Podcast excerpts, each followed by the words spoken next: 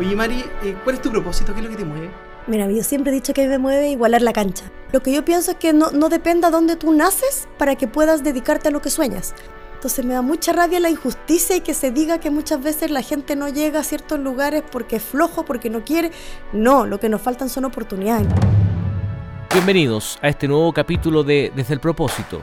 Nicolás Morales, de Trabajos con Sentido, conversa con Marisol Alarcón, socia de laboratoria y cofundadora de Caudal. Desde el Propósito, un podcast de base pública. Hola Mari, muy bienvenida Desde el Propósito. Eh, un privilegio poder tenerte acá y un privilegio para todas las personas que nos van a estar escuchando eh, poder aprender un poquito de tu historia, del emprendimiento que estás impulsando desde la tecnología.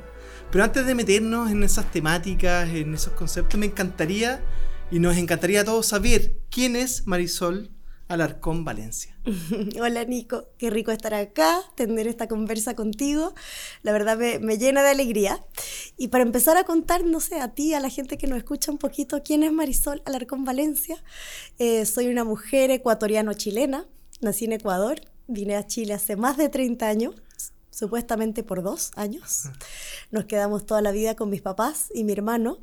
Eh, nos vinimos acá por el trabajo de mi papá, como te decía, y al final por temas familiares. Mi hermano desarrolló una enfermedad grave aquí en Chile.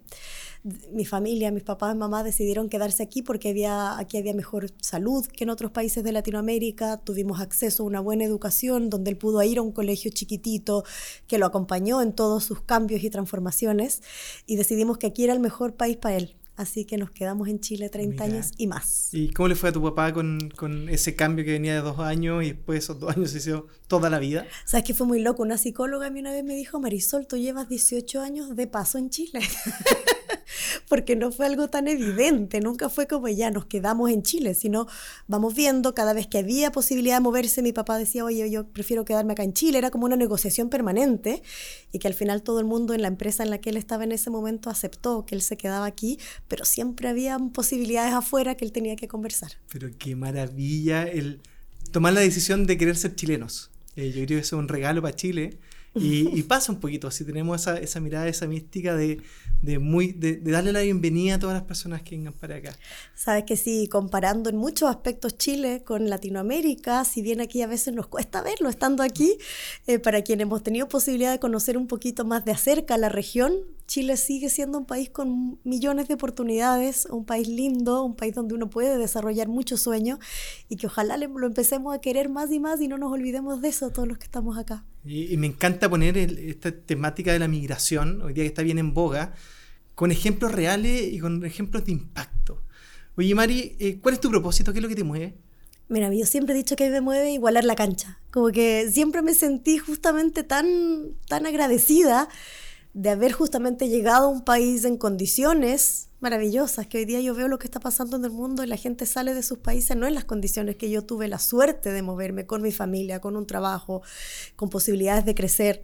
Eh, entonces siempre me sentí bendecida por la familia, por la educación, por todo lo que tenía y yo veía a mi alrededor, mi familia siempre me fue muy consciente de mostrarme que el mundo era diverso, distinto, y yo veía que no todo el mundo tenía las mismas oportunidades, pues entonces desde chiquitita creo que vi eso y siempre he tratado de dedicarme a que eso se iguale y que no dependa dónde nacemos para dónde queremos llegar. ¿Y qué significa para ti en la cancha?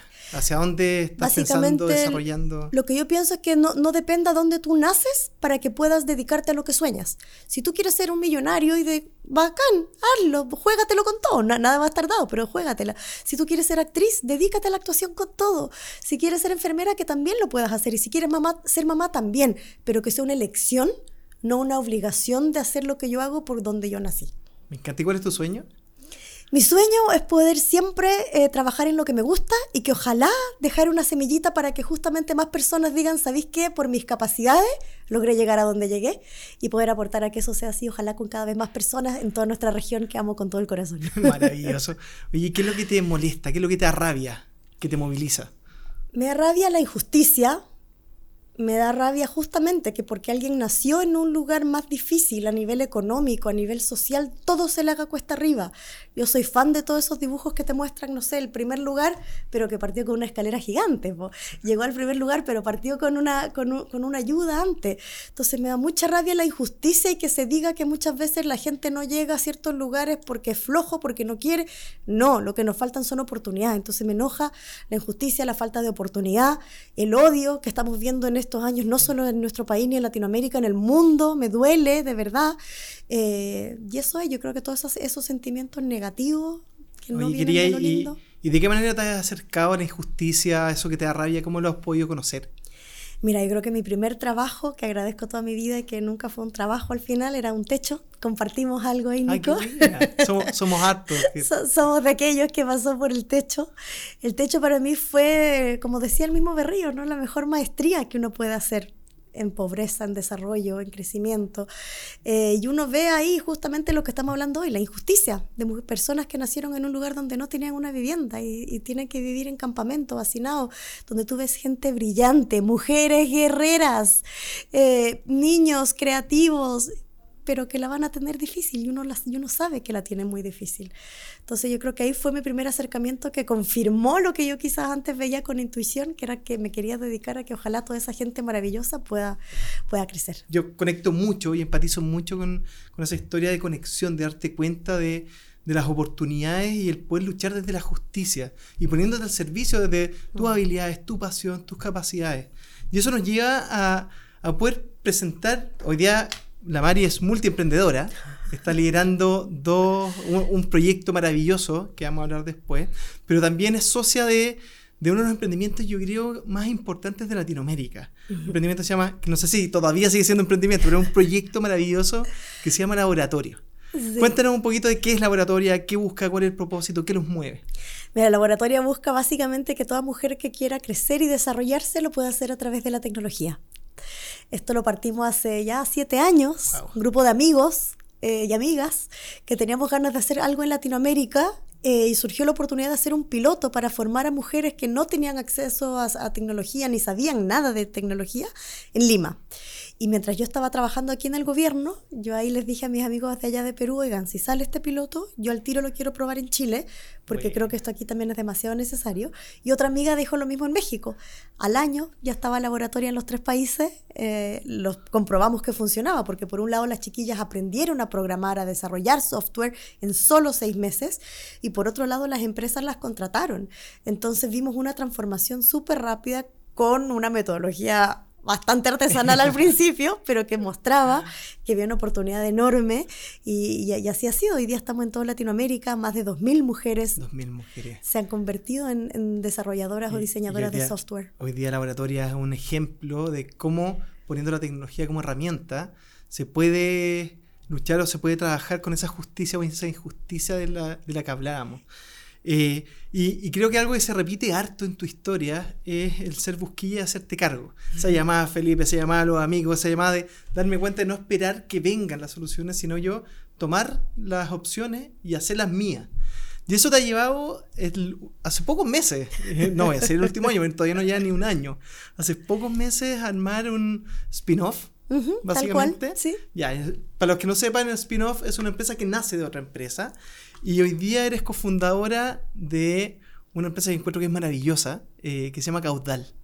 ¿Cuánto tiempo lleva desde la Fundación Caudal? O sea, el lanzamiento oficial lo hicimos en julio, venimos trabajando para Caudal desde principios de año, eh, así que oficialmente hacia el mundo lleva un par de meses.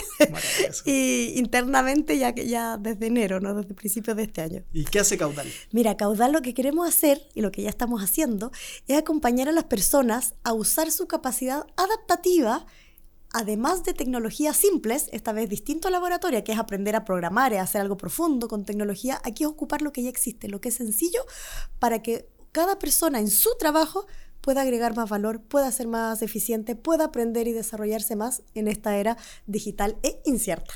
Dice que lo, que lo que me gusta un poco de esta historia es que los propósitos evolucionan, los desafíos evolucionan y las organizaciones también van evolucionando. Entonces Laboratoria nace con hacerse cargo desde la tecnología, con la oportunidad, para darle la oportunidad a chiquillas de menos recursos, pasándole habilidades para que se puedan insertar en el mundo del trabajo.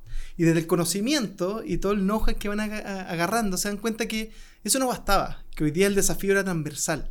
Y en vez de tratar de sumarle más cosas a la oratoria, se dan cuenta que quizá lo importante era generar dos propuestas de valor que tienen el mismo propósito, con la misma visión y con este sueño de poder entregar esas habilidades que hoy día son tan importantes. O sea, que es genial cuando uno lo escucha de gente como tú, uno dice, esto era tan obvio, pero para quienes viven el emprendimiento de adentro, como tú también lo has hecho, a veces estas decisiones no son fáciles. Nos demoramos, yo te diría, un año en tomar la decisión de separar las dos organizaciones por muchos motivos. Por primero, la hermandad de los seis socios que hemos trabajado juntos todos estos siete años y amamos trabajar juntos, de las cosas más bonitas que tenemos en nuestra amistad, nuestra sociedad, el, tener estos propósitos comunes. Pero, y al mismo tiempo, nuestra laboratoria quería, yo decía que fue entre mi primera y segunda hija, por ahí va, entre Valentina y laboratorio están muy a la par.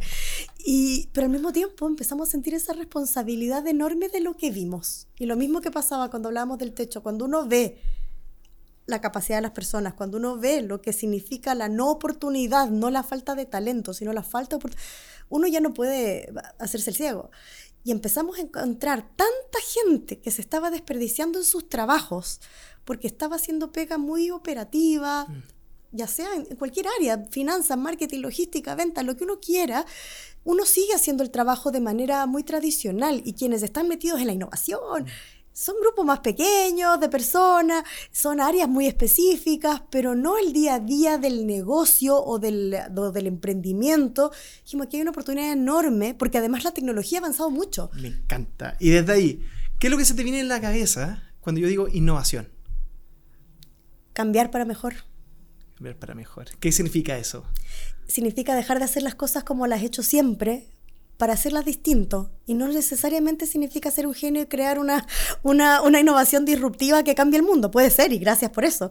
Pero también simplemente en tu trabajo, en tu casa, en tu labor, sea cual sea, siempre se puede cambiar lo que tú estás acostumbrado a hacer de una manera mejor para obtener mejores resultados, sea lo que eso sea. ¿Qué se te viene en la cabeza cuando te digo oportunidad, oportunidades?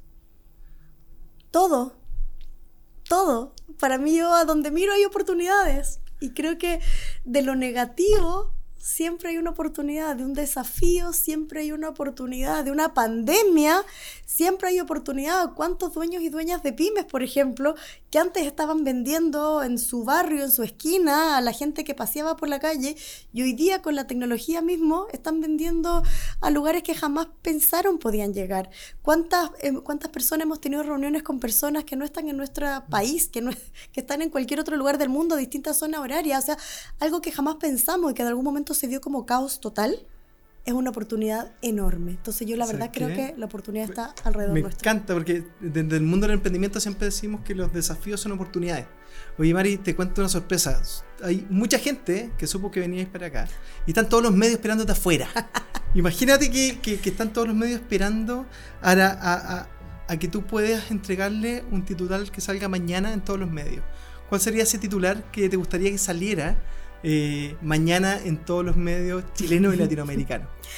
Mira, pensando en lo que yo estoy metida este tiempo, yo diría que ese titular debería ser algo como Latinoamérica rompe récord y reduce al máximo su brecha de habilidades para el mundo de hoy.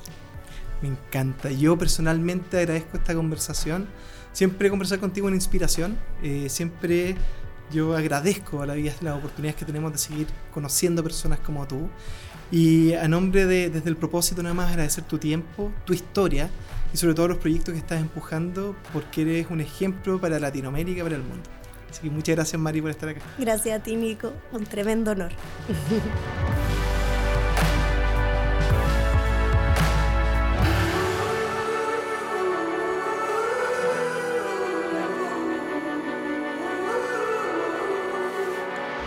Desde el propósito un podcast de base pública. Síguenos en nuestras redes sociales y en basepublica.cl.